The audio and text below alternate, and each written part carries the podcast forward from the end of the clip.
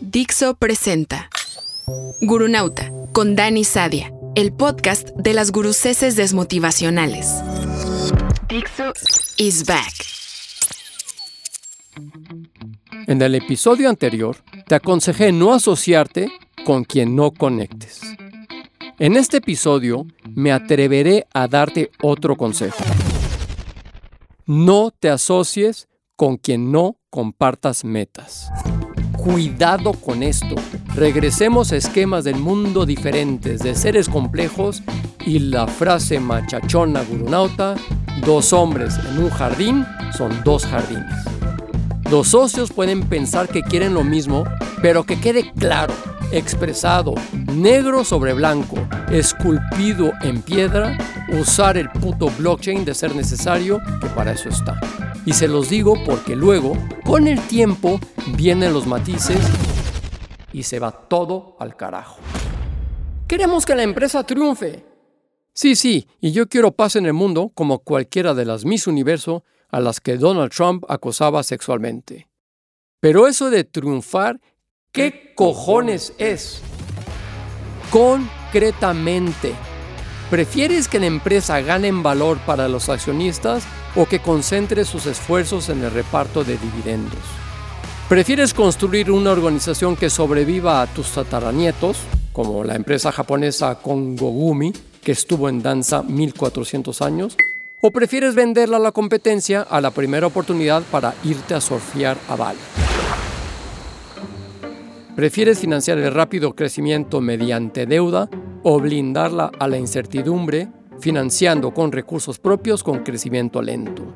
¿Destruir la competencia o cooperar con ella? Y así hasta el infinito.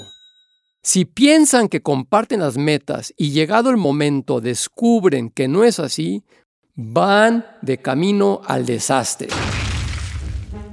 Quien tiene un hijo adolescente sabe de lo que hablo. ¿Es ilegal abortarlo 16 años después de nacido? Eh, aunque reforma la ley, tendría unos cuantos seguidores.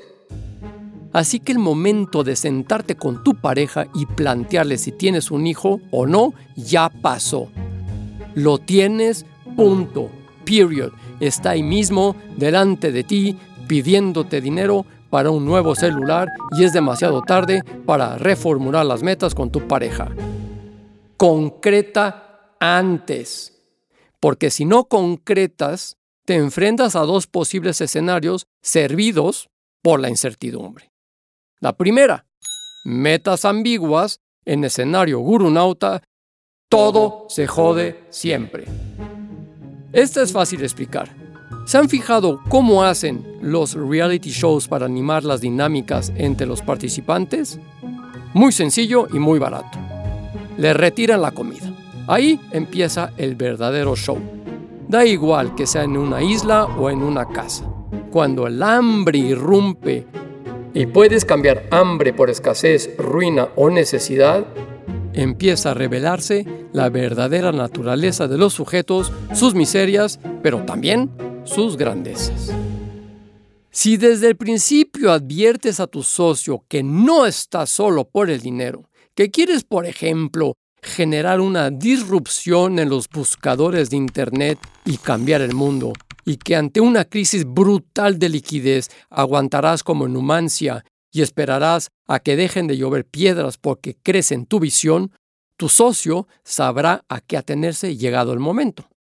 Véase Google con la crisis de las .com.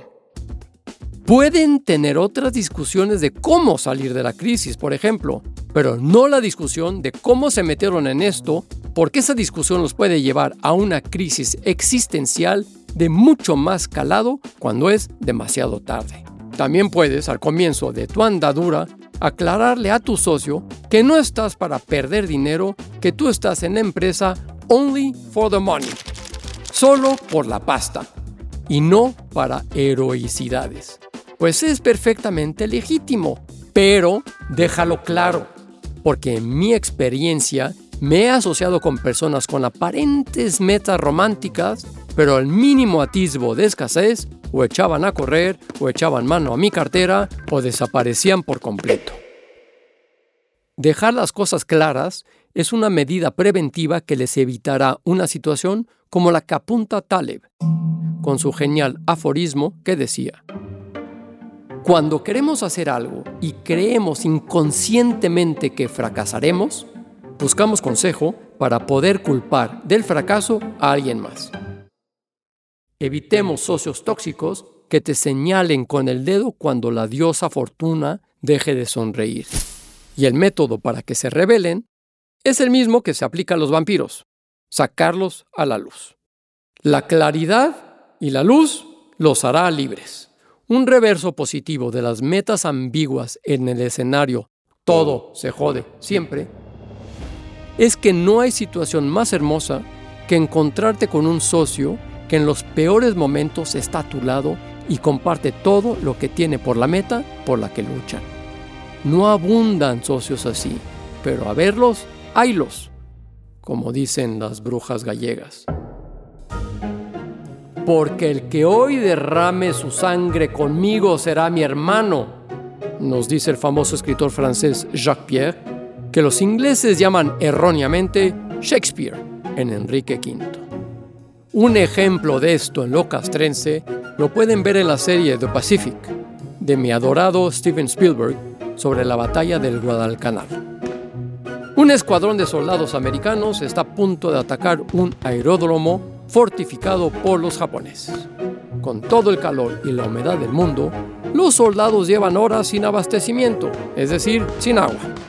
Rezagados en una sombra, conversan sobre la miseria que supone, muertos de sed, tener que correr toda la pista del aeródromo bajo el sol con la casi certeza de ser aniquilados por las ametralladoras japonesas.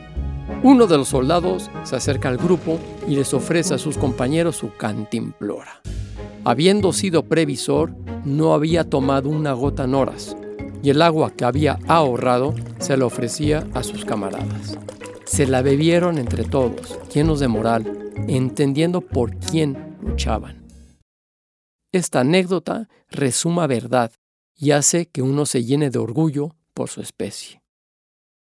El filósofo español José Antonio Marina, en uno de mis libros de cabecera llamado La inteligencia fracasada, cita un personaje de una novela de Antoine de Saint-Exupéry diciendo, Fuérzalos a construir una torre y los transformarás en hermanos. Pero si quieres que se odien, arrójales un poco de comida.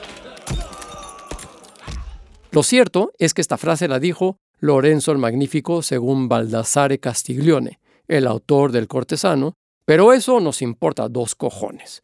Es un mensaje universal que no envejece con el tiempo.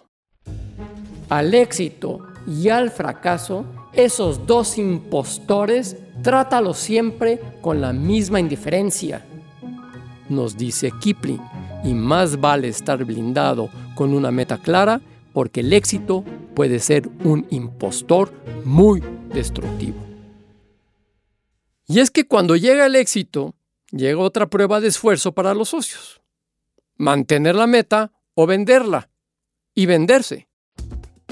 Cuanta más ambigua sea la meta, más fácil es apuñalar el sueño emprendedor, salvo que éste trate solo de ganar dinero. En el momento de la confrontación entre los socios, surgirá la lucha por la paternidad del éxito, una paternidad que nadie reclama en el caso de fracaso, evidentemente. Y de ahí saldrán intentos de invención de una nueva meta o la reformulación tramposa de la meta original.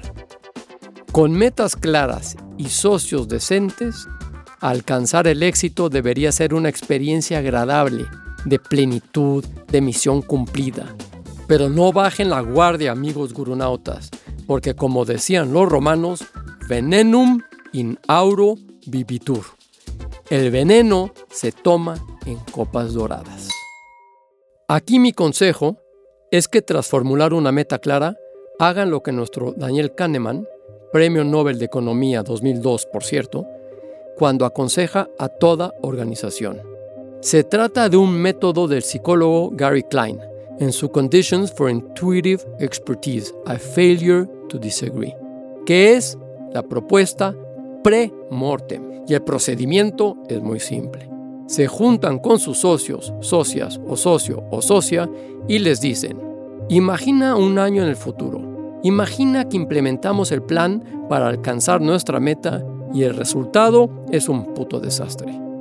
Tómate de 5 a 10 minutos para escribir una breve historia de ese desastre.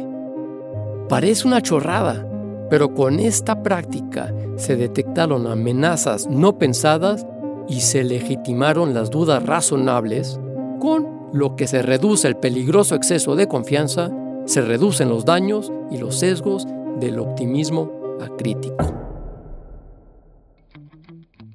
Vaya, acabo de descubrir que cada episodio de Guru Nauta y su mantra de todo se jode siempre es una gran autopsia premortem para mis y sus futuros changarros emprendeduristas.